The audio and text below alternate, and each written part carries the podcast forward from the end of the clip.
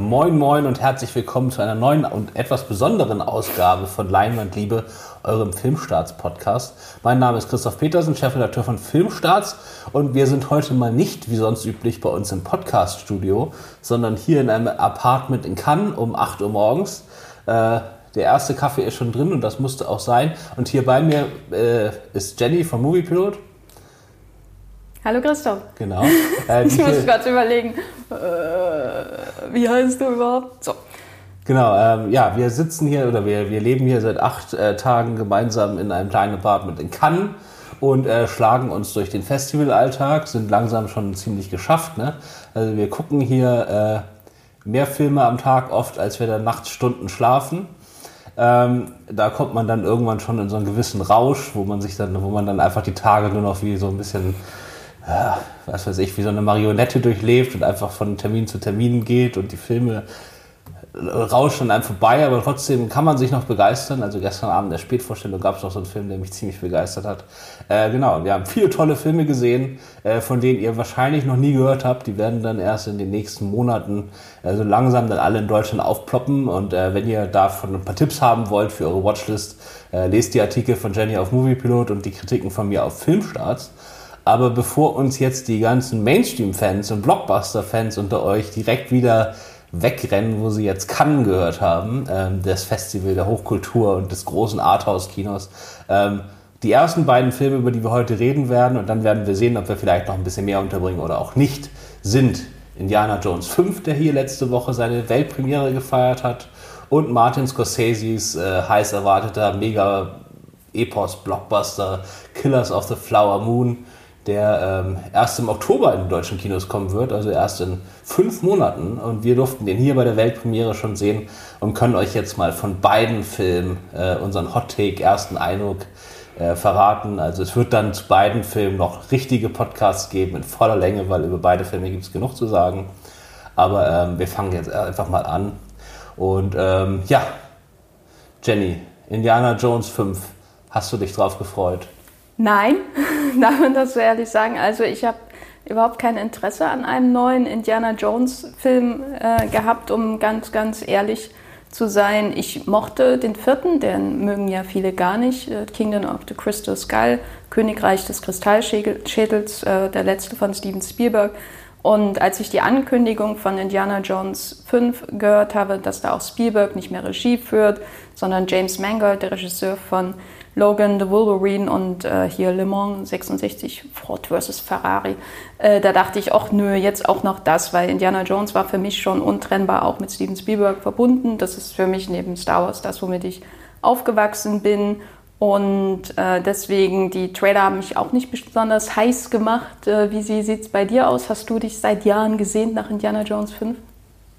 Ähm, am Anfang auf jeden Fall, weil wie du, äh, das können wir gleich nochmal drüber reden, dass das beim Schreiben der Kritik dann sehr schwierig war vom fünften Teil für mich, ähm, mag ich den vierten Teil nämlich auch noch sehr. Äh, das ist ja der Teil, wo Steven Spielberg sich total so zu diesen Pulp-Wurzeln der Indiana Jones-Reihe, das basiert ja auf so 50er Jahren äh, Pulp-Zeitschriften, äh, zurückentwickelt hat und gesagt hat, ich äh, sprenge jetzt Indiana Jones im Kühlschrank in die Luft und lasse andauernd Erdmännchen durchs Bild laufen. Äh, und das sind Sachen, die ich viel Spaß hatte, an denen sich aber natürlich die überwiegende Zahl der Fans sehr gestört hat und damit nichts anfangen konnte. Und deswegen direkt nachdem vier dann im Kino war, ähm, hätte ich die nächsten fünf Jahre gerne direkt fünf gesehen. Als das dann alles ein bisschen eingeschlafen ist und dann ist erst George Lucas ausgestiegen, dann ist irgendwann Steven Spielberg ausgestiegen, äh, Harrison Ford äh, ging steil auf die 80 zu, wo man dann auch nicht mehr so ganz sicher ist, ob er jetzt nochmal einen raushaut oder ob er da nicht sein eigenes Ansehen dann doch eher beschädigt, wenn er da jetzt so äh, etwas geriatrisch durch die Action-Szenen stolpert. Ähm, deswegen war da schon so ein Fragezeichen. Ne? Aber wenn man dann letzte Woche hier in Cannes war, die Tage davor, da war das so das erste große Ding, auf das alles äh, zugesteuert ist. Also die ersten drei Tage war alle so, ja, in drei Tagen kommt Indiana Jones. Alle haben versucht, diese Tickets zu bekommen. Äh, den ganzen Tag haben die Leute da im Ticketbuchungssystem rumgeklickt, um doch noch irgendwie ein Ticket zu bekommen. Ähm, äh, da in dem in dem, das ist, da ist bei mir auch ein bisschen hochgekommen, dass ich da gesagt habe, jetzt will ich es auch wirklich sehen. Ähm, Steven Spielberg hat den Film ja vorab auch sehen dürfen. Er ist auch Executive Producer, wobei man immer nicht genau weiß, was das heißt. Hat er jetzt einfach nur weil er die anderen Filme halt gemacht hat, ist er jetzt halt Executive Producer vom fünften.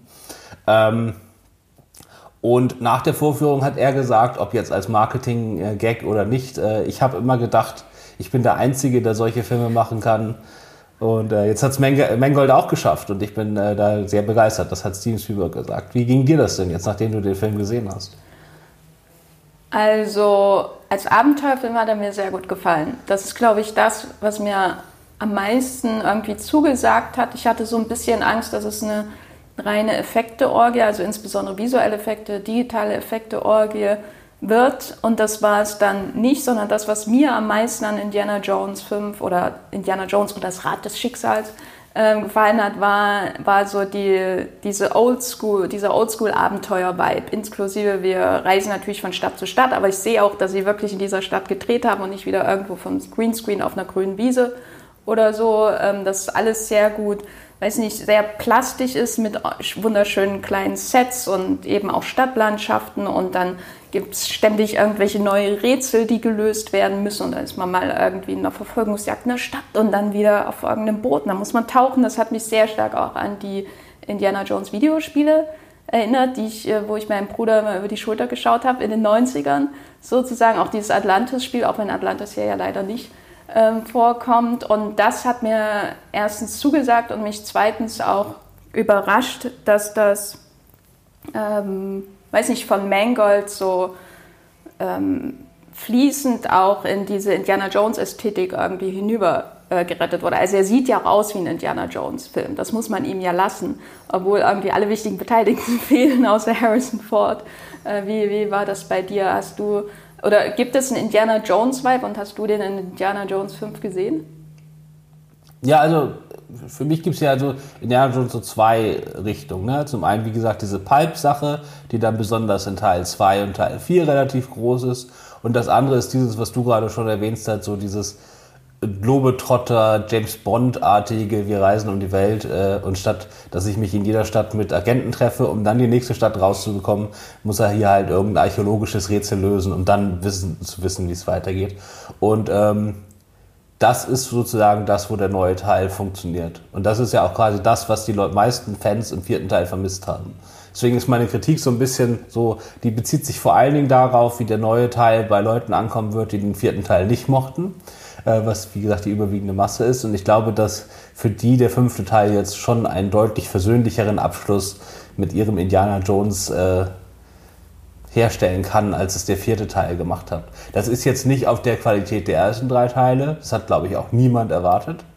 Ähm, aber es ist jetzt einfach so als Abenteuerfilm nochmal so ein Ding, wo man sagen kann, da können sich jetzt alle darauf einigen. Dann habe ich jetzt nochmal zwei Stunden mit, oder zweieinhalb, äh, mit meinem Indie verbracht, so wie ich ihn kenne von früher. Auch wenn er jetzt 80 ist und ein bisschen langsamer, aber das ist, äh, die One-Liner saßen für mich, also ich habe da viel gedacht, ähm, sah gut aus. Äh, wie gesagt, gerade die Action-Szenen ist das Ding, natürlich kommen die nicht an Spielberg ran, weil niemand in Action, solchen Action-Szenen an Spielberg rankommt, sind aber kompetent gemacht, waren mir abwechslungsreich genug. Ähm, wie gesagt, deswegen, ich war gut unterhalten und äh, das ist irgendwie so das, was ich von so einem Indiana Jones-Film dann auch also mehr, dass ich jetzt nochmal so, so drei Meisterwerke bekomme wie den 80ern, da glaube ich ja eh nicht dran. So. Und dass ich jetzt einfach gut unterhalten werde vom Blockbuster, der 300 Millionen gekostet hat und wo man auch sieht, wo das Geld hingeflossen ist, war ich erstmal happy mit, muss ich ganz ehrlich sagen. Ich muss auch sagen, mein Richtwert waren jetzt auch nicht unbedingt die Originalfilme, weil ich auch nicht dachte, dass, dass Mangold da an die visuelle Kreativität von Spielberg herankommt. Ähm, hier hat er mich da trotzdem immer noch unterwältigt. So, also ich habe schon hinterher überlegt, was ist jetzt das eine Bild, an das ich denke, wenn ich an Indiana Jones 5 denke, weil Spielberg eben so ein Bilderproduzent ist, der ein ikonisches Bild nach dem anderen sozusagen raushaut. Aber mein Richtwert waren eher sowas wie die Star Wars Sequels oder Top Gun Maverick, also so diese späten Fortsetzungen ähm, durch andere Regisseure. Und da muss ich sagen, er, kommt er nicht an Top Gun Maverick ran, würde ich sagen, wenn es so um die Weiterentwicklung der Ästhetik geht oder die, die auch äh, ähm, ja oder die oder die Idee, dass man das auch toppt als die Action aus dem Original. Aber ich würde sagen, er ist zum Beispiel deutlich besser als ähm, der Star Wars 7 zum Beispiel von J.J. Abrams ähm, nicht unbedingt, also ich würde sagen, Abrams ist ein interessanter Regisseur, auch visuell, aber ähm, ich habe das Gefühl bei Indiana Jones 5, dass er freier ist von diesem ganzen ähm, Boost an Nostalgie, der jetzt nochmal aufbereitet werden muss für die Fans sozusagen. Und hier ist nochmal eine Referenz, das war ja im Grunde beim Kristallschädel viel, viel stärker vorhanden, dieses ganze Referenzgewitter an die originalen Filme als bei dem neuen. Das hat mich sehr positiv überrascht. Er wirkt viel freier davon und ich finde auch, dass die Geschichte von Indy ähm, zu einem logischen nächsten Punkt in seinem Leben, sage ich mal, erzählt wird, anstatt da irgendwie so händeringend eine nächste Generation zum Beispiel zu etablieren, wie das ja in Star Wars 7 passiert. Oder in Indy 4. Oder in Indy 4, wobei ich damals, heute nicht, mir eine Fortsetzung angeschaut hätte mit Shia LaBeouf. Genau, Shia LaBeouf ist im neuen Film nicht dabei. Äh, wird auch gleich am Anfang verraten, der ist tot. Hm. Relativ unzeremoniell. Ist jetzt nur noch dafür da, damit Indy ein bisschen traurig sein darf, dass sein Sohn gestorben ist. Ähm, ja, ansonsten äh, Fanservice, äh, wie du gesagt hast, nicht so aufdringlich, aber trotzdem eine Menge drin. Ähm, und teilweise fand ich es auch echt schön clever. Also äh, Indy hat ja seine berühmte Schlangenphobie und anstatt ihn jetzt einfach nochmal in eine Schlangengrube zu werfen, was auch ein bisschen langweilig gewesen wäre, äh, geht, geht es jetzt in der Unterwasserszene in einen Raum, der voller Aale ist, irgendwie zwei Meter langer Aale. Moränen Mo auch. Moränen. Moränen. Die sahen aus wie Moränen, aber sie haben von Eels geredet. Ja, ich weiß Na, auch nicht. Genau. Aber es hat mich sehr an den Nick Nolte-Film Die Tiefe erinnert, der eine der gruseligsten Moränen-Szenen der Filmgeschichte hat. Die haben mich als Kind total verstört. Ja, mich hier auch. Also es sah schon sehr, sehr schleimig aus und äh, ich kann mir schon vorstellen, wenn die direkt an dir vorbeischauen, dass sich das wie Schlangen anfühlt äh, und lauter solche Sachen. Es gibt ein paar Wiedersehen mit unerwarteten äh, Gästen aus früheren Filmen, die aber auch nicht aufdringlich waren. Ähm, und die ersten 40 Minuten, das wissen ja inzwischen auch alle, spielen dann äh, in dem Jahr 1944 oder 45. 44. genau, irgendwie Deutschland ist schon fast besiegt und äh, Indy ist jetzt nach äh, nach Deutschland gekommen, um jetzt hier in so einem Schloss noch so ein paar verschleppte Kunstschätze zu retten, bevor die irgendwie auf dem Schwarzmarkt landen oder verschachert werden oder sonst irgendwas. Und äh, ja, da ist halt äh, äh Harrison Ford um irgendwie. In der Geschichte sind es 25 Jahre verjüngt, in der äh, Wirklichkeit, glaube ich, sind mehr so 40 Jahre. Er sieht so aus wie, wie Mitte 40, würde ich sagen. Ähm, ist das deiner Meinung nach gelungen, den 45-jährigen Harrison Ford heraufzubeschwören? Ja. Also ich würde sagen, es ist besser gelungen als bei The Irishman, weil sie äh, nicht einfach nur das Gesicht verjüngt haben, sondern sie haben ja quasi sein Gesicht auf einen anderen Schauspieler gepackt, sodass wir nicht die Szene haben wie in The Irishman, wo Robert De Niro irgendjemanden auf der Straße zusammenkloppt und man fragt sich nur, wie hat er denn das gemacht? Weil sein Körper sieht nicht so aus, als könnte er irgendjemand zusammentreten auf der Straße. Ähm, insofern wirkt oder äh, fügt er sich besser in die Action-Szenen ein als ich äh, mit einem wirklichen Harrison Ford erwartet hätte, sage ich mal so. Aber ich muss sagen, ich habe irgendwie das Gefühl, dass diese Verjüngungseffekte und digitalen äh, Rekreationen von Menschen von dem Uncanny Valley in den Augen irgendwie in das Uncanny Valley der Wangen gewandert sind, weil früher hat man immer solche animierten Filme gesehen und gedacht, die Augen leben, es sehen total leblos aus, es wirkt überhaupt nicht glaubwürdig. Und jetzt schaue ich mir diesen Harrison Ford in den ersten 40 Minuten an und denke, ja, die Augen, das ist Harrison Ford, aber die Wangen bewegen sich nicht. Ähm, da ist überhaupt kein Blut irgendwie in den Adern, das sieht alles total unecht aus. Ähm, aber glücklicherweise besteht die Sequenz ja nicht überwiegend aus Dialogszenen. Ähm, deswegen hat mich das dann nicht so fundamental gestört. Wie, wie sieht es bei dir aus? Genau, es ist hauptsächlich eine lange Actionsequenz, die dann auf dem Zug spielt. Ähm, ja, nee, mir hat, haben die ersten 45 Minuten gut zum Reinkommen äh, gut funktioniert. Äh, geht erstmal ordentlich was ab und es gab auch mit das schönste Bild mit der Bombe. Äh, das, ist, das ist für mich so eine ganz klassische Indie-Szene. Also die hätte auch bei Spielberg genauso sein können. Wir wollen die hier nicht spoilern, aber die ist lustig, die hat ein cooles Bild. Äh, das, das war ein netter Einstieg gleich. Genau, und ähm, ja, dann äh, gab es im vierten Teil die Aliens, die alle gehasst haben. Jetzt alle außer du? die Aliens sind so die Sache an Teil 4, die ich jetzt zumindest in der aus, ausgiebigen Form, wie es dann am Ende passiert ist, auch nicht unbedingt gebraucht hätte. Ähm, so, aber Teil 5 jetzt, äh, hat keine Aliens, das können wir sagen. Alle können beruhigt sein, aber wir wollen nicht spoilern, was passiert.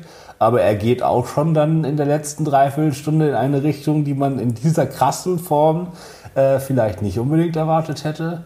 Ähm, ohne jetzt irgendwas dazu zu sagen, hat das für dich funktioniert? Besser als die Aliens? Also wenn du mir vorher gesagt hättest, dass das passiert, hätte ich gedacht, was ist denn das für ein Schmarrn? Aber als ich es gesehen habe, hat es für mich sehr gut funktioniert, weil es sich, finde ich, sehr gut so das große Thema dieses Films, was auch Indies ähm, Älterwerden angeht äh, und seine Rückschau auf sein Leben ähm, sehr gut einfügt. Und ich musste, muss gestehen, auch wenn ich da visuell mir mehr gewünscht hätte, der, ähm, was den visuellen Einfallsreichtum dieser Umsetzung angeht, habe ich da ähm, in, im Finale dieses dritten Aktes doch eine Träne verdrückt. Ähm, auch weil ich mich sehr, sehr gut in ihn hineinversetzen konnte. Äh, wie, wie war das bei dir? Genau, ich glaube, das ist der Schlüssel. Also sozusagen, was hat Indie mit Aliens zu tun? Irgendwie gar nichts. So, aber hier ist es halt so, es passiert was ähnlich völlig abgedrehtes. Erstmal holen sie ein paar geile Action-Szenen dann doch raus oder zumindest ein paar geile Action-Ideen, äh, die schon ziemlich cool sind. Kennt man sonst nur so, wenn man, wenn jemand äh, sehr gut ist in Civilization gegen jemand sehr schlechtes in Civilization kämpft, äh, da gibt es ähnliche Szenen. Naja, egal. Also, und ähm, es ist aber halt in der Figur angelegt. Also das, was da passiert, ist für Indiana Jones sehr, sehr wichtig. Ähm, und ein großer Moment, der total gaga ist, äh, aber äh, der hat für mich funktioniert. Ich, ich habe ihm das gegönnt, einfach so jetzt nach den fünf Filmen. Da hat er dann auch wirklich den Pulp rausgeholt, finde ich. Diese Idee dann auch einfach so geradewegs umzusetzen und niemand hat gesagt, wollen wir wirklich so weit gehen? Sozusagen, und wenn das jemand gesagt hat, dann einfach, egal, wir machen das jetzt. Da hatte ich auch sehr viel Respekt, muss ich sagen, vor dem Mut, ähm, nach der Reaktion auf Kristallschädel dann trotzdem äh, so all in in dieses Finale zu gehen. Das hat mir res äh, Respekt abgerungen ähm, und ich war sehr, sehr glücklich dafür, dass ich dann nach der Öffnung der Bundeslade, was man sich ja auch erstmal vergegenwärtigen muss, das nehmen wir ja so als selbstverständlich an, dass Indy die Bundeslade gesehen hatten, dass sie geöffnet wurde, dass er dann quasi ähm, einen ähnlich verrückten Joker da im Finale zieht. Genau, also da bei dem Meeting wäre ich auch dabei gewesen. Die Produzenten alle, aber wir bezahlen 300 Millionen für diesen Film. Äh, Finde ich aber cool, dass James Mangold sich da durchgesetzt hat. Ich kann James Mangold auch irgendwie immer nicht so richtig einschätzen, weil der so ein bisschen so zwischen Vision und Handwerker so hin und her geht und man immer nicht genau weiß, was von beiden. Ist er jetzt der Auftragssöldner, der für die Studios das macht, was die wollen? Das wäre X-Men Wolverine, äh, der ja totaler Schrott war. Oder macht er so sein eigenes Ding, wo er das durchzieht, worauf er Bock hat? Das wäre dann Logan. Ähm, also, das ist äh, sehr, sehr schwierig. Naja, wie gesagt, wir gehen noch mal sehr viel tiefer in diesen äh, Film hinein in ein paar Wochen. Äh, deine Filmstaatswertung wäre? Ähm, 3,5 Sterne von 5. Genau, bei mir auch. Die Kritik ist online, da steht nochmal viel mehr drin. Ähm, und dann gehen wir jetzt, äh, du hast gerade schon über The Irishman geredet, äh, nochmal zwei Tage weiter. Das zweite Ticket, wo, um das sich alle geprügelt haben, hier in Cannes irgendwie da reinzukommen.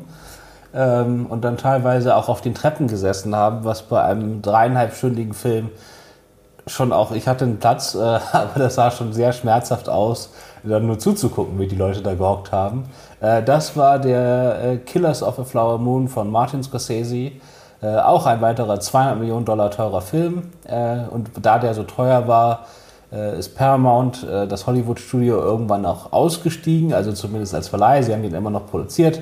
Und stattdessen hat Apple TV Plus das unfassbar viele Geld auf den Tisch gelegt. Ähm, aber Gott sei Dank bringt Apple den trotzdem erstmal ins Kino für ein paar Wochen, bevor er dann dort irgendwann im Abo-Service landen wird. Genau. Äh, die Hauptrollen spielen Leonardo DiCaprio, äh, Robert De Niro und Lily Gladstone. Und ähm, vielleicht kannst du ganz kurz was zum Sachbuch sagen, weil du hast das ja im Gegensatz zu mir gelesen, auf dem der Film basiert. Ja, das äh, äh, Eric Ruff und Scorsese adoptieren einen Buch von David Gran. Ähm, das heißt in Deutschland irgendwie Das Verbrechen, dann hat irgendeinen so generischen Titel, aber heißt jedenfalls im Original Killers of the Flower Moon ist ein True Crime Sachbuch, wenn man so will, also eine Abhandlung von Fakten über eine Mordserie in den USA in den 1920er Jahren im Bundesstaat Oklahoma, speziell in Osage County. ähm, wo die Osage, also ein indigener Stamm in den USA, ähm, quasi in einem Reservat leben. Sie wurden dahin schon vertrieben, im Grunde, auf dieses öde Stück Land. Aber in den Jahrzehnten davor wurde da Öl entdeckt und die Osage haben Rechte an diesem Land. Sie können das Öl fördern, sie besitzen das. Sie sind in den 20er Jahren ähm, extrem reich. Sie haben irgendwie äh, das höchste Pro-Kopf-Vermögen oder so heißt es immer in dem Trailer und in dem Buch ähm, auf der Welt. Sie fahren ähm, teure Autos, haben Villen, müssen nicht arbeiten, also manche, ähm, und haben sogar weiße Bedienstete, was dann auch in dem Film gleich am Anfang in so einem Prolog gezeigt wird. Aber nach und nach sterben die Osage oder werden ähm, auf mysteriöse Weise getötet, vergiftet, ähm, weil nämlich in diesem, in, in Osage County schon so ein Vormundschaftssystem existiert. Das heißt, sie können schon gar nicht, oder viele von ihnen können schon gar nicht frei über ihr Vermögen verwalten, sondern haben dann so weiße, äh, vor, äh, so einen weißen Vormund und durch dieses System von Vormundschaft und Erbschaft ist es eben möglich, wenn man sie gezielt umbringt, an ihr Vermögen zu kommen. Und das ist eine große Mordserie gewesen. Also in dem Roman geht die Zahl dann in die Hunderte, aber ähm, der Film beschäftigt sich erstmal mit einem äh, quasi von wenigen Tätern, eine von wenigen Tätern durchgeführte Mordserie innerhalb der viel größeren Mordserie, die noch viel, viel grausamer ist und die viele, viele Täter hatte. Vereinfacht gesagt, ohne zu spoilern. Genau, also so ein bisschen, also für die, die jetzt zuhören, ähm, mich hat eine Sache überrascht, weil ich echt gar keine Ahnung vorher hatte. Äh, über die müssen wir jetzt aber reden, weil anders geht's gar nicht. Ähm, die kommt so in der ersten Stunde des Films. Und ähm, weil das große Ding ist, warum es auch teilweise so lange gedauert hat, der Film war jetzt, glaube ich, sechs Jahre in Produktion, ist, dass Martin Scorsese sich zwischendurch entschieden hat, alles, was er bis dahin gemacht hat, nochmal mehr oder weniger über den Haufen zu werfen und nochmal komplett neu anzufangen, um den, die ganze Geschichte, dieselbe Geschichte, nochmal aus einer komplett neuen Perspektive zu erzählen. In der ursprünglichen Fassung sollte Leonardo DiCaprio einen äh, FBI-Agenten spielen, der dann quasi in dieses äh, Reservat kommt und dort jetzt äh, nachdem irgendwie das FBI darauf hingewiesen wurde, dass da merkwürdige Dinge vor sich gehen, dann anfängt zu ermitteln, ob da jetzt an diesen vielen Toten wirklich was faul ist oder ob die einfach nur alle so sterben. Also irgendwie, weil viele von den ähm, Native Americans haben halt äh, sind zuckerkrank, einfach weil die sich früher ganz anders ernährt haben und jetzt nicht so diese Genetik haben, dass die mit diesem neuen Essen so richtig klarkommen und deswegen sterben viele von denen auch natürlich sehr früh. Ähm, und deswegen muss jetzt erstmal das FBI ermitteln, äh, wird hier wirklich jeder Zweite umgebracht oder ist das, ist das normal? So. Und äh, da ist es dann so, dass es einen großen Twist gegeben hätte, wer denn jetzt die Täter sind oder wer der Täter ist und was wirklich dahinter steckt. Und äh, Martin Scorsese hat sich dann entschieden, nee, er will nicht diesen Who's Done It machen, er will nicht, dass sozusagen ermittelt wird, wer es ist, sondern weil er sagt sowieso, es macht überhaupt keinen Sinn zu fragen, wer es war, weil es waren fast alle. Äh, die Frage ist vielmehr, wer war es nicht. Ähm, und deswegen erzählt er das jetzt aus der Perspektive von, wie heißt der? Leonardo DiCaprio? Ernest Burkhardt. Genau, Ernest Burkhardt. Das ist ein, ein Kriegsheimkehrer, der war im äh, Ersten Weltkrieg in Europa und kommt jetzt dorthin zurück, weil sein Onkel, gespielt von Robert De Niro, so ein Rinderbaron dort, äh, auch schon ziemlich reich, äh, der ist irgendwie so ein guter Freund des Osage-Stammes, hilft da allen und ist da irgendwie total angesehen in der Community. Und äh, der hat ihn halt mehr oder weniger zu sich gerufen und will ihm da jetzt helfen, da auf die Beine zu finden. Und ähm, der verheiratet ihn dann auch mit einer äh, Osage-Frau, äh, gespielt von Lily Gladstone. Und ähm, aber schon als er so diesen Heiratsplan schmiedet, der Onkel sagte gleich, ja, wenn das so und so läuft, äh, dann könnten wir irgendwie die Kopfrechte, das heißt Kopfrechte, also jeder Kopf äh, hat ein bestimmtes Recht an diesem Öl und dann wird abgerechnet, wie viel 100.000 Dollar man da andauernd bekommt, ähm, dann könnten wir die schon irgendwie so bei dir versammeln.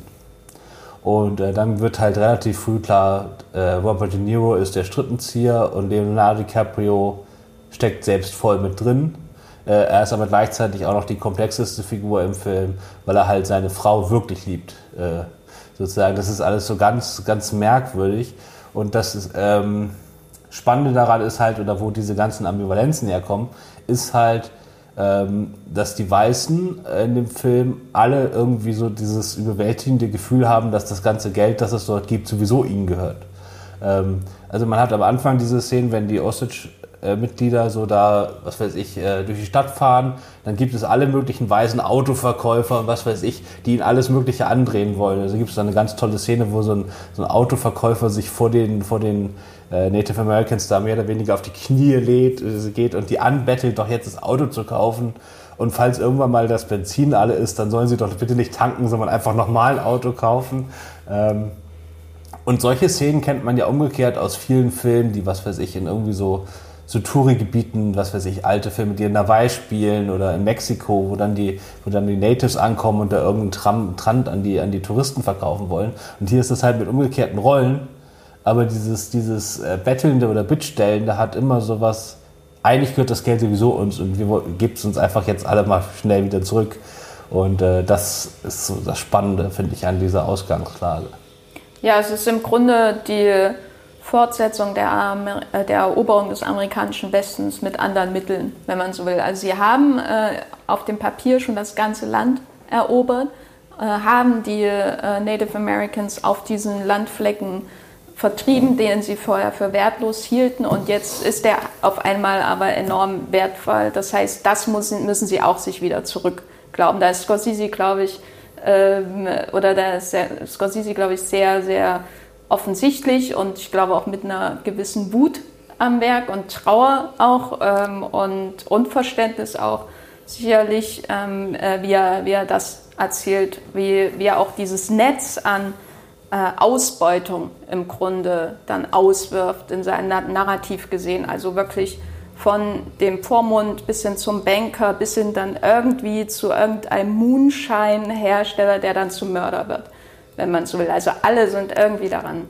beteiligt. Äh, und ich muss sagen, ich war sehr, sehr ähm, begeistert von dem Film. Also ich äh, versuche meistens nicht die Bücher zu lesen, gerade Romane, ähm, weil ich Angst habe, dass ich dann alles vergleiche ständig. So, ähm, aber die Entscheidung, die er getroffen hat, was den Aufbau des Films angeht, hat mir da schon sehr geholfen. Also dass der Film schaut sich komplett anders, als sich das Sachbuch liest von David äh, Grant. Das ist ein neues, eigenständiges Werk, auch ein wunderschönes Argument gegen, gegen ähm, Vorlagentreue, würde ich sagen, äh, der Killers of the Flower Moon.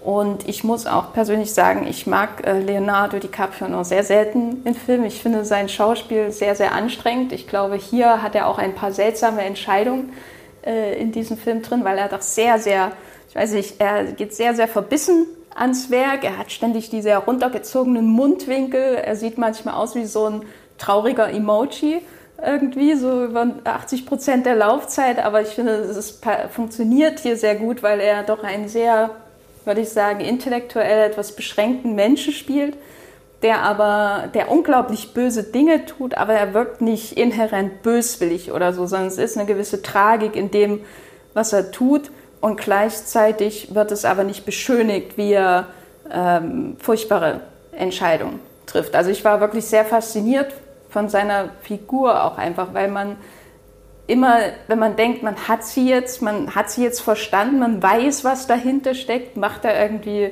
äh, entweder ähm, etwas extrem Dämliches.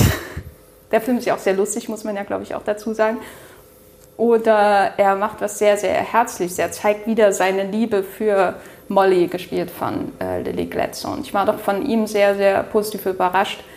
Und aber von äh, Lily Gladstone, also war ich nicht überrascht, weil ich wusste, sie kann, äh, aber sie ist für mich doch schon das pochende Herz dieses Films. Ja, ich glaube, das ist auch so, dass wenn das jetzt einfach nur böse Menschen wären, also es sind böse Menschen, aber wenn es einfach nur so die klassisch bösen Menschen wären, die jetzt einfach die Natives umbringen, dann wäre das äh, nicht so verstörend, wie es jetzt ist, wo die, äh, der, also der Onkel bringt irgendwie Dutzende um und hält sich dann immer noch für den besten Freund der, der des Ocha-Stammes irgendwie ehrlich. Und also spricht auch die Sprache und macht ihre Rituale mit und spricht in ihrem Kreis nach der Suche des Mörders und so. Das ist wirklich krank, was da passiert. Genau, aber nicht nur, nicht nur in einer manipulierenden, also auch in einer manipulierenden Weise, aber ich glaube auch, weil er das selber auch glaubt. Ja. Also der hält sich selbst für den besten Freund und bringt ihn dann alle um. Äh, das ist halt wirklich äh, so es gibt eine Szene, da kommt so ein, irgend so ein Typ da, dessen äh, Osage-Frau gestorben ist, äh, zum Anwalt und fragt, ja, äh, also die Kopfrechte liegen jetzt bei den Kindern von meiner Frau, ähm, von meiner verstorbenen Frau. Wenn ich die jetzt adoptieren würde und die würden dann sterben, würde ich dann das ganze Geld bekommen. Und dann fragt der Anwalt so, haben Sie mich jetzt gerade wirklich gefragt, ob Sie die Kinder umbringen sollen? Und der Mann so ohne jegliches Schuldgefühl, naja, nur wenn ich dann die Kopfrechte bekomme. Also das ist wirklich, besteht das ist wirklich erschreckend, wie wenig Unrechtsbewusstsein da besteht. Also wie entitled diese Leute sind, dass, dass die wirklich glauben, das ist ja eh alles. Und so, wir stellen hier eigentlich nur den, in Anführungszeichen, natürlichen Zustand der Welt wieder her mit dem, was wir da tun. Und das hat schon die Richtigkeit. Also Robert Niro sagt ja auch einmal, ja, die haben jetzt gerade ganz viel, aber irgendwie so das Ende der Osage steht ja eh fest. Also im, im, großen Ding der Zeit werden die jetzt demnächst irgendwann ausradiert, eh ausradiert sein und dann ist es auch wieder vorbei. Äh, das ist halt echt, das tut schon weh. Und gleichzeitig ist es natürlich eine sehr, sehr große Art von Kino, wie wir es kaum noch haben. Weil man das halt, wie gesagt, also ich glaube, so diese typische Zeit von Martin Scorsese, Mega-Epen, äh, dass die sich allein im Kino refinanzieren können, ist halt leider traurigerweise vorbei. Äh, deswegen müssen da jetzt die Streamer einspringen. Also Irishman war es ja Netflix, jetzt ist es Apple. Und deswegen gibt es das nur noch sehr, sehr selten. Und ich glaube, deswegen fühlt es sich auch noch besonderer an. Ne? In den 80ern gab es irgendwie mehr solche, solche historischen Mega-Epen, wo man dann, da, da wäre es halt einer von mehreren gewesen, wäre auch einer der besten gewesen aber einer von mehreren. Aber jetzt, wo es so heraussticht, ist es noch mal geiler, weil ich finde schon, dass es so der Film, an dem, an dem dieses Jahr eigentlich so keiner vorbeikommt. Also ich glaube, den werden am Ende des Jahres alle gesehen haben, die sich irgendwie für Kino interessieren. Ja, sehen müssen. Äh, sie, sie, müssen ihn sehen. Ähm, ja, wo du die 80er erwähnst, also ich äh, fühlte mich auch äh, oft zurückversetzt so in diese späte New Hollywood-Zeit. Ähm, ich fühlte mich erinnert an die großen amerikanischen Epen oder Epen, die in Amerika spielen, also von der Pate 2, Amerika und Italien, äh, bis hin zu Once Upon a Time in America von Sergio Leone, ähm, aber auch sowas vielleicht wie 1900 oder so von Bertolucci oder so, diese Idee, ich nehme ja ein Land und ich mache diese, oder ich äh, erzähle anhand dieser Geschichte so die, die Tragik dieses Landes auch mit, den Wandel des Landes. Ich liebe solche Geschichten auch, muss ich sagen. Ähm, und gerade, oder ich würde auch sagen, dass der Irishman, hast du ja auch schon erwähnt, der gehört da auch dazu. Der erzählt ja auch so eine große Geschichte über ähm, den Wandel Amerikas im 20. Jahrhundert. Aber ich würde sagen, dass Killers of the Flower Moon für mich ähm, dahingehend auch, oder für mich dann noch ein bisschen mehr auch die, die visuelle Größe mitge mitgebracht hat, die bei The Irishman vielleicht hier und da gefehlt hat. The Irishman war für mich so überwiegend ein Hinterzimmerfilm, ähm, natürlich auch ähm, vom erzählerischen Drive her nah an seinen Gangster-Epen. Ich würde auch sagen, Killers of the Flower Moon ist nah an den Gangster-Epen, wenn man diese Figuren sieht, wie sie plotten und wie sie dann, wie du ja auch gesagt hast, hier zu dem ähm, Anwalt oder so gehen. Ja, und was wäre, wenn da die Kinder sterben und so. Das ist ja wie so eine Gangsterfigur irgendwo in Goodfellas, ne? so, wo du denkst, was zum Teufel erzählt der hier eigentlich? Ähm, ähm, aber so, man hat quasi diesen, diesen äh, erzählerischen Drive. Hier ist wieder eine total verbrecherische, abgefuckte Figur, die das und das macht, aber es wird in einem Kontext von eben so einem großen amerikanischen Epos im amerikanischen Westen erzählt. Und das ist für mich auch was Neues bei Scorsese. Das habe ich so in dieser Form von ihm noch nicht gesehen. Und dass er das auf seine alten Tage äh, mit so einem 200 Millionen Budget äh, hin, äh, uns vor die Füße setzt, äh, finde ich wirklich sehr, sehr beeindruckend. Also es wirkt eben auch nicht wie der Film von jemandem, der sich vom Kino verabschiedet, sondern wie jemand, der ähm, quasi seine nächsthöhere Stufe im Kino erklimmt. Da ist immer noch enorme Ambition dahinter. Da ist nicht, ich klopfe mir jetzt mal auf die Schulter und jetzt mache ich so meinen kleinen, ähm, äh, meinen, kleine, meinen kleinen Rückblick auf meine Karriere mit dieser kleinen Miniatur oder so, sondern ich will einfach noch größer, noch besser, noch weiter, noch mehr auch über Amerika erzählen. Und ähm, das war wirklich sehr beeindruckend. Genau, also man hat in der Pressekonferenz hier, die natürlich auch, da haben die Leute äh, wahrscheinlich da vor der Tür gepennt, bis dann Leo und Robert und Martin zusammen da äh, aufschlagen hier. Ich musste zu der Zeit leider arbeiten. Ich saß zehn Meter davon entfernt in einem anderen Raum. Ähm, wo wollte ich jetzt hin? Genau, aber während bei The Irishman irgendwie das ganze Budget halt in diese Verjüngungssachen geflossen ist, ist es hier halt wirklich auf der Leinwand gelandet. Also ausges abge die Leute werden schon, also so ein Leo und so ein Robert, die werden damit sehr, sehr, sehr viel Geld verdient haben. Aber abgesehen davon ist es halt wirklich auf der Leinwand gelandet. Und am Anfang, wenn man zum ersten Mal in dieser Stadt ist, in der Oststadt, dann ist das an sich schon mega beeindruckend. Also hunderte Statisten, alles in perfekten Kostümen, Ausstattung, Sets, alles großartig. Und dann sagt sich Marty halt, aber das reicht mir nicht. Ich lasse jetzt in dieser Stadt auch noch gleichzeitig ein Autorennen stattfinden, das für die Handlung nicht weiter wichtig ist, aber was nochmal richtig krass Schauwerte oben drauf setzt. Also bei The Irishman, äh, ich habe den in einer regulären äh, Kinovorführung in Berlin gesehen, die sehr, sehr voll war. Aber wenn man sich sonst so mal umgehört hat und die Zahlen so, also so wahnsinnig viele Menschen haben nicht die Chance ergriffen, jetzt den Film, bevor er dann bei Netflix gelandet ist, auf der großen Leinwand zu sehen. Ich hoffe wirklich, dass das hier anders ist. Also das Ding auf seinem iPhone zu gucken, ist ein Verbrechen. Ähm. Ja, ich meine, es gibt ja auch noch sehr wenige Abonnenten äh, und Abonnentinnen von Apple TV Plus in Deutschland. Also ich habe so ein bisschen die Befürchtung, dass er da dann einfach verschwindet, so in der öffentlichen Wahrnehmung und hoffe einfach, dass er eine ähm, Kinoauswertung hat, die so lang wie möglich läuft, weil ähm, Netflix ist eine Sache, also bei The Irishman hatte man schon das Glück, dass er durch die Präsenz bei Netflix auch länger irgendwie besprochen wurde. Es gab länger Screenshots, es wurde auch länger darüber gememt, sozusagen. Ähm, aber bei Killers of the Flower Moon hoffe ich einfach, dass viele, viele Menschen den im Kino sehen werden, weil er sobald er dann exklusiv im Stream ist, dann einfach ähm, verschwinden wird. Also nicht verschwinden im Sinne von, er ist nicht mehr anschaubar, er ist ja bei Apple TV Plus dann, aber äh, wer redet abgesehen von Ted Lasso schon über Apple TV Plus? Und ja, Ted Lasso ist schon eine sehr, sehr kleine Zielgruppe in Deutschland, würde ich sagen. Schauen wir mal, vielleicht ist das jetzt der Film, der da das, äh, der die Abonnentenzahlen vervielfacht. Mal sehen. Ähm, genau, aber du hast ja schon gesagt, er erklimmt nochmal neue Bereiche. So ein bisschen, was so ein bisschen wie Abschluss wirkt, ist, äh, wie bei jedem Film dieser Art, dieses historische Kriminalzeug, gibt es am Schluss die Information, was denn mit all diesen Menschen passiert, äh, nachdem der Film vorbei ist. Ne? Normalerweise kriegt man dann irgendwelche Texttafeln, oft noch mit äh, Bildern der echten Menschen und äh, so einen langweiligen Käse, den kein Mensch haben will oder den vielleicht viele haben wollen, aber ich nicht. Ähm, Martin Scorsese macht das ganz anders. Äh, wir verraten jetzt nicht wie, aber er hat am Schluss nochmal eine zehnminütige Sequenz, die das aufgreift, auf eine unfassbar brillante Weise. Also die letzten zehn Minuten dieses Films, die eigentlich nur dieser Nachklapp sind, wie es jetzt weitergeht, äh, sind so ziemlich das Beste, was Scorsese jemals in seiner Karriere inszeniert hat. Auf jeden Fall irgendwie eine der Top 5 Sequenzen, würde ich sagen. Äh, das hat nochmal einen richtig, am Schluss nochmal richtig wach gemacht. Ja, weil es auch so aus dem Nichts kommt. Das bricht ja auch, ähm, würde ich sagen, mit der Art und Weise, wie 90 Prozent des Films erzählt werden. Also es, ich würde sagen, es passt zum Anfang. Ähm, dann in der Mitte wird der Film dann eher, eher ähm, konventionell in der Erzählung. Also hier ist unsere Geschichte, schaut sie an. Und am Ende wird es dann sehr meta. Ähm, und äh, das kam äh, ja auch komplett aus dem Nichts für mich. Ähm, und auch da ähm, dachte ich kurz, ist das jetzt wirklich gerade passiert?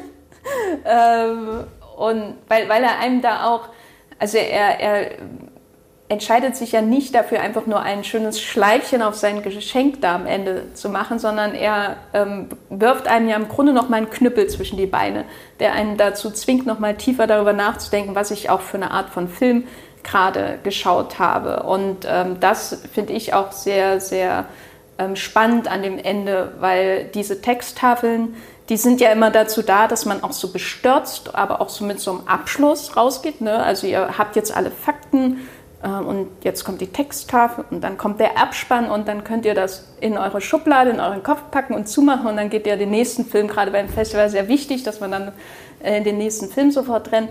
Und Scorsese ist eher so, er reißt dann nochmal alles auf, wie sein Film funktioniert und stellt nochmal alles in Frage, was man vorher gesehen hat, auch so ein bisschen. Ähm, und das äh, auch hier äh, Chapeau an den alten Meister, dass er das macht.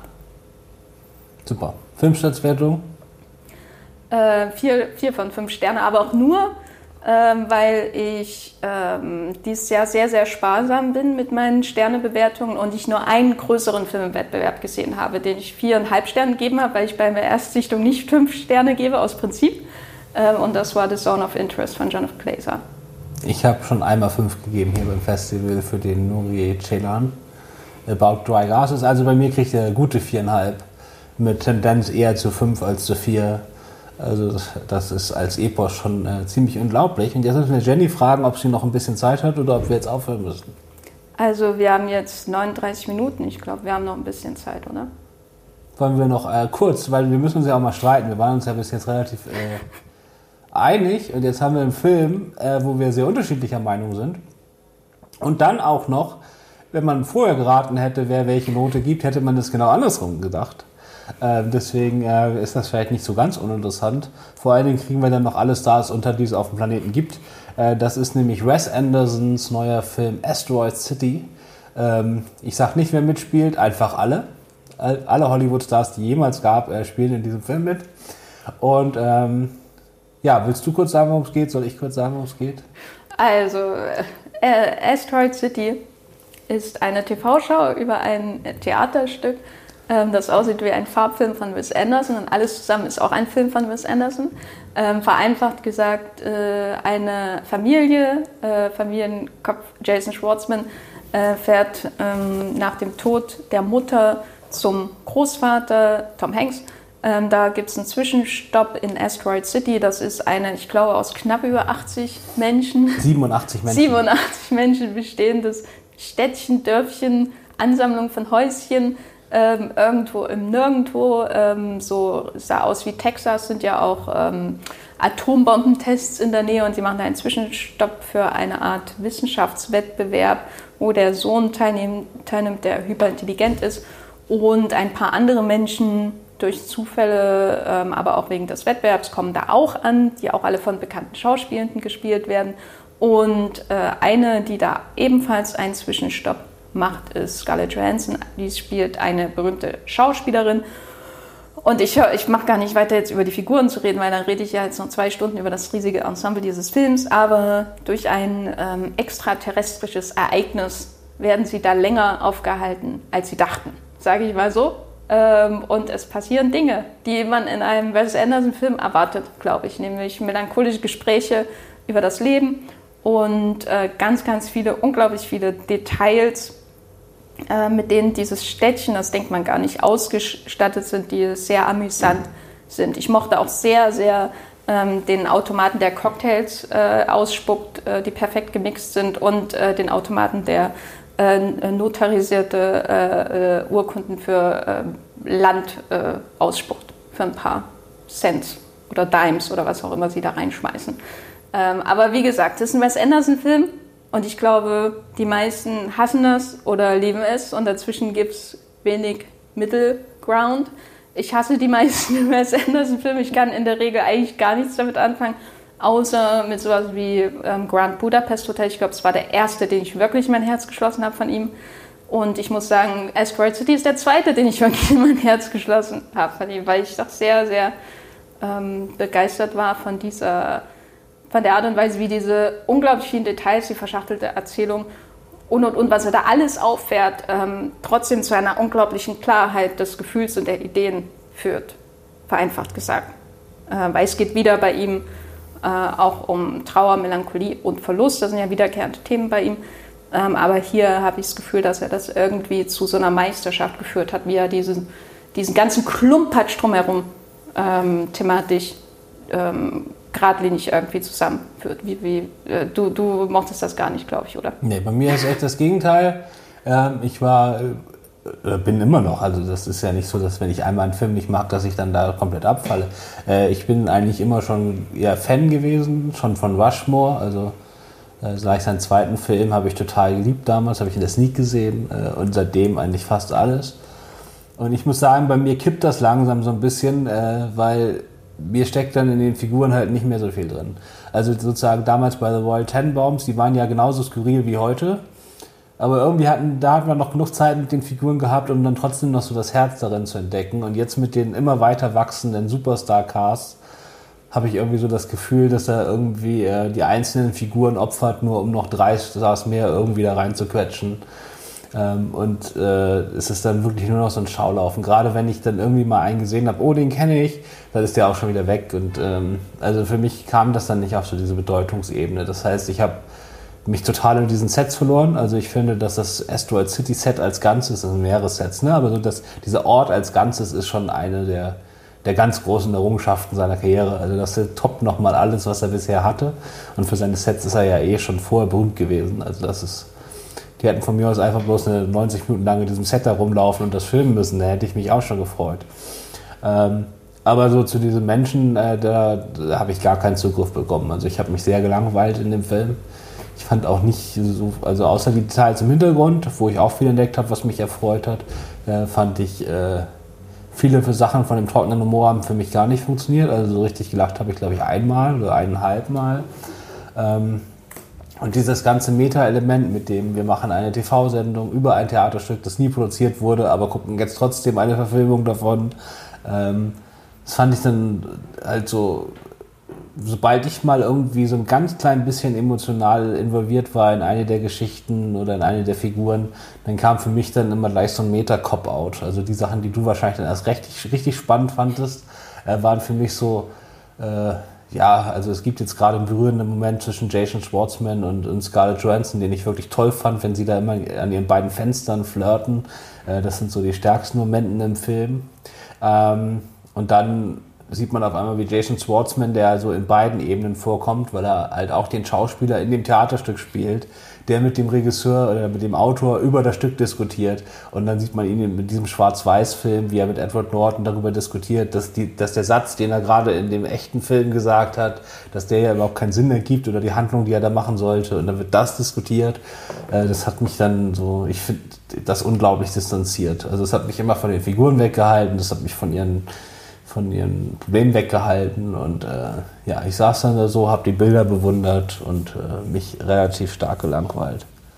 Also bei mir war auch hier das genaue Gegenteil. Erstens, ich habe sehr, sehr viel gelacht. Normalerweise äh, wirkt das bei Wes Anderson-Filmen auf mich immer sehr gewollt, äh, der Humor von ihm und zündet nur selten. Ähm, hier muss ich aber sagen, hat äh, irgendwie genau meine übernächtigte Kann-Stimmung getroffen äh, und diese Meta-Momente haben für mich immer auch, ähm, oder diese verschiedenen Erzählebenen ähm, haben, für, äh, haben sich auch für mich irgendwie untereinander auch immer befruchtet. Also ich habe immer das Gefühl gehabt, wenn er dann zurückgesprungen ist zu einer, ähm, zu der Theaterstory, die ja im Grunde auch verfilmt ist für die TV-Show. Also eigentlich sind es ja Schauspieler, die Schauspieler spielen oder wie auch immer man es dann interpretieren will.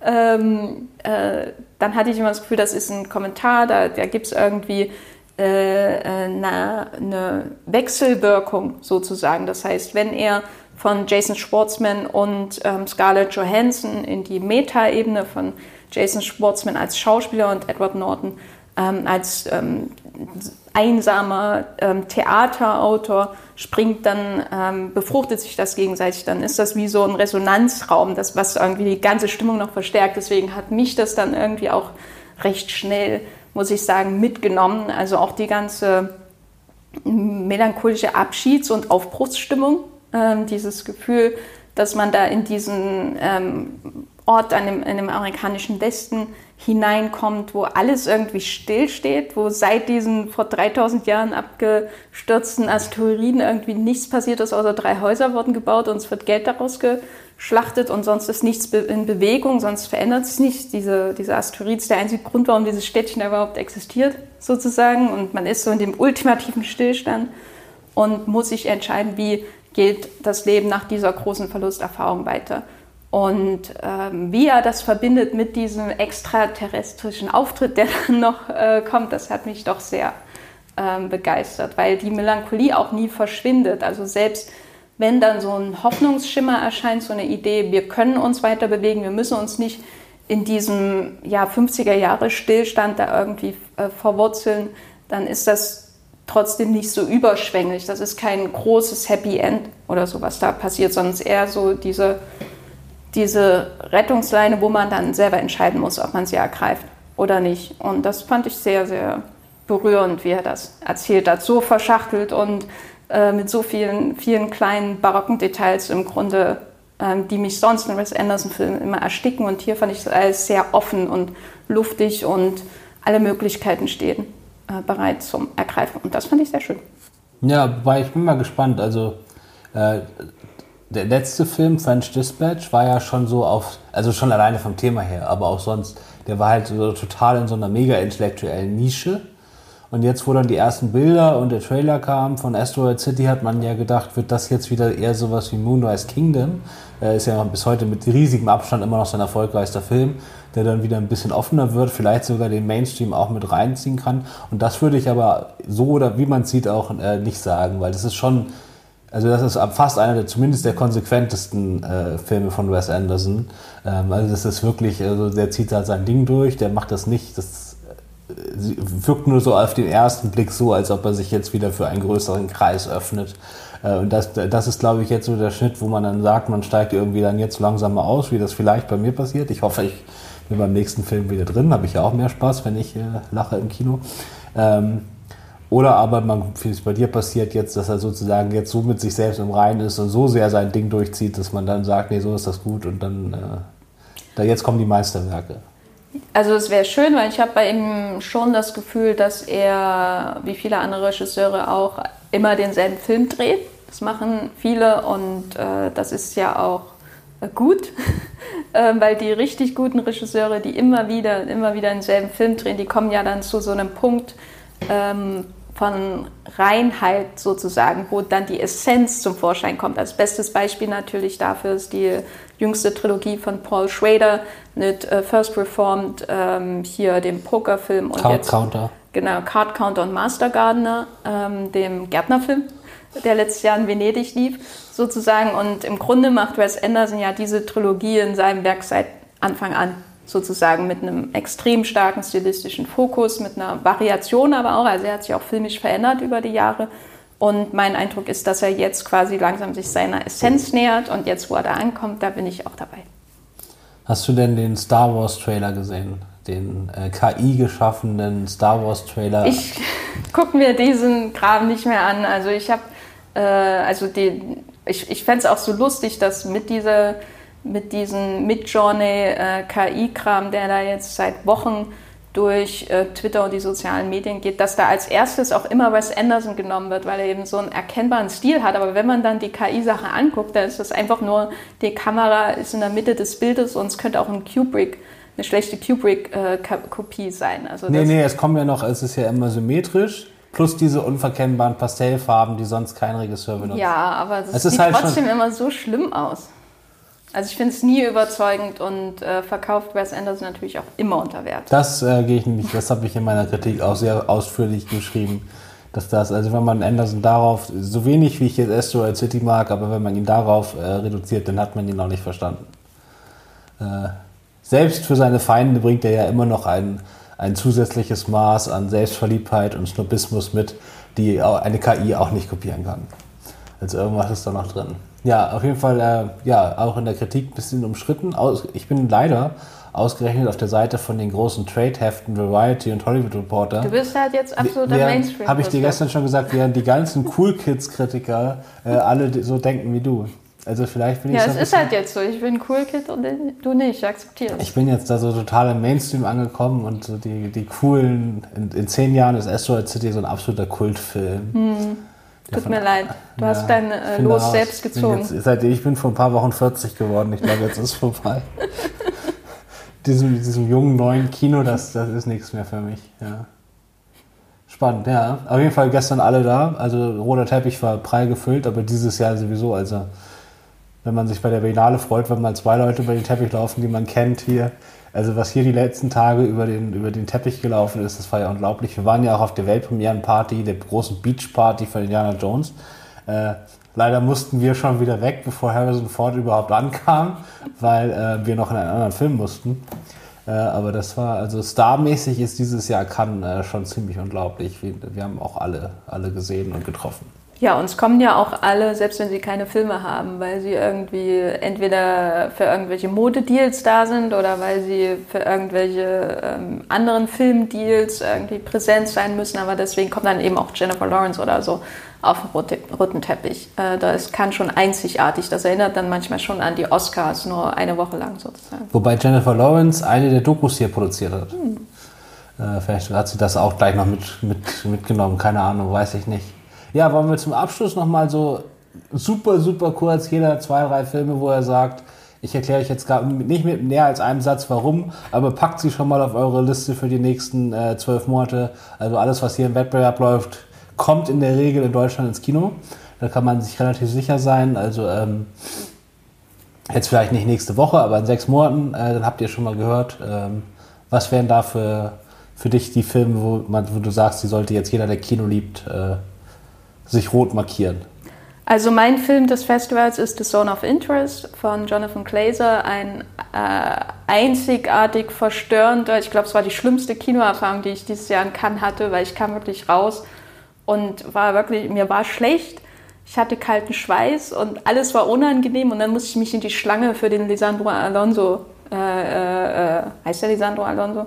Äh, stellen, halt Eureka mit Viggo Mortensen. Zone of Interest, äh, Jonathan Glazer, schaut den euch unbedingt an. Ähm, großartig. Genau, für, für, euch da draußen, das ist der Regisseur von Under the Skin, den ihr alle liebt. äh, der hat jetzt, äh, oder zumindest die coolen Kids unter euch werden den alle lieben. Ähm, und der hat jetzt nochmal äh, einen äh, Film gemacht über die Banalität des Bösen, eine, eine, die Familie eines KZ-Leiters äh, und äh, so dieses Familienleben äh, mehr so als arisches schöner Wohn inszeniert im Schatten von Auschwitz. Äh, das ist schon ein ziemlich harter Tobak, aber wurde hier auch allgemein als äh, ziemlich brillant und großer Palmenfavorit schon abgefeiert. Hast du noch einen? Ähm, ich habe den türkischen Wettbewerbsfilm Nuri Bülent Ceylan, äh, eher einer meiner großen Regisseure. Das ist, äh, hat wieder ein riesiges Epos abge also Epo, also episch, drei Stunden 20 Minuten, äh, lange Tableaus. Also es geht in Wirklichkeit nur um einen Lehrer, der irgendwie in so einer Dorfschule irgendwo in Anatolien unterrichtet und da eigentlich nur sich so schnell wie möglich wieder verletz, äh, versetzen lassen will. Und weil er aus der großen Stadt kommt, äh, ist er mit den Kids auch so ein bisschen, das ist auch, äh, gibt er sich so locker und sagt so hier die ganzen Regeln in der Kleinstadt. Also wir machen das alles mal ein bisschen lockerer und so. Und ist dann aber irgendwann ganz schockiert, als, als zwei seiner Schülerinnen sich so um sein, über seinen Umgang äh, beschweren und dann äh, wird das alles zu einer großen Katastrophe. Und wie immer bei Ceylan, drei Stunden lang lange Diskussion über Gott und die Welt und alles Mögliche, äh, hat mich aber zutiefst beeindruckt und äh, auch formal sehr, sehr überraschend. Also was da im letzten Drittel noch an inszenatorischen Einfällen auf einmal kommt, ist äh, schon ziemlich unglaublich. Äh, das ist der einzige Fünf-Sterne-Film, den ich jetzt diese Serie gesehen habe. Ähm, About Dry Grasses heißt der. Wird in Deutschland dann mit Sicherheit anders heißen. Und das zweite ist äh, May December von Todd Haynes, dem Regisseur von Carol unter anderem. Äh, da spielt Julianne Moore eine Frau, die vor 20 Jahren oder so in einen großen Skandal verwickelt war, der auch übrigens auf, auf wahren Ereignissen basiert.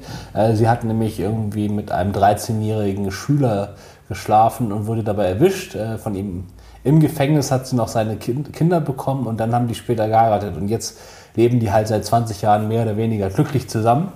Und Natalie Portman spielt eine Hollywood-Schauspielerin, die jetzt diese Figur damals bei dem Skandal spielen soll und jetzt äh, Julianne Moore ein paar Tage lang und ihre Familie ein paar Tage lang begleiten will, um sich quasi die nötigen Infos für ihre Rolle zu holen. Und das ist äh, ein fantastisches Schauspielerin-Melodrama. Also das Duell von Julianne Moore und Natalie Portman ist schauspielerisch der Hammer. Wobei und Duell, also äh, Moore putzt sie doch weg. Ja, das kann man, kann man sich jetzt überschreiten, aber äh, genau, also dann, äh, es geht dann so ein bisschen über die Hoheit dieser Geschichte und äh, ja, also das ist schon ein ziemliches Duell, aber Todd Haynes macht das nicht einfach nur straight, sondern hat einfach unfassbaren Spaß mit dem Film, weil er total auf Camp geht. Schillering, wenn man meine Kritik gelesen hat, weiß man, was das bedeutet. Ähm, und äh, wenn Julian Moore wenn nah an ihrem Gesicht dran gezoomt wird, aus dem Nichts eine dramatische Musik erklingt, sie den Kühlschrank aufmacht und sagt, ich glaube, wir haben nicht genug Hot Dogs. Das ist einfach der Moment des Festivals. Also es ist gleichzeitig unfassbar lustig und spaßig, dieser Film. Äh, May December. Ich glaube, den hat er sogar independent produziert und der ist noch nicht mal verkauft oder so. Aber der wird auf jeden Fall in irgendeiner Form auch nach Deutschland kommen und vielleicht sogar im Oscar-Rennen noch eine, ein Wörtchen mitreden. Äh, auf jeden Fall, man muss auch mal Spaß haben im Festival. Ja, auf jeden Fall. Ich habe nur noch einen Tipp und zwar ähm, ein Kriminalfilm aus China, Only the River Flows von Wei Shu-jun. Äh, es gibt ja so ein paar China-Noirs aus den letzten Jahren. Hier Feuerwerk am helllichten Tag und äh, hier The Wild Goose Lake oder wie der hieß, der auch in Cannes lief. Und das ist der, der mir davon jetzt am besten gefallen hat, weil der ist, hat, der ist einfach unglaublich schön als die nächtlichen Gassen, die, wie die da gefilmt werden. Ist wirklich, da will man sich hineinlegen in den Dreck auf dem Boden.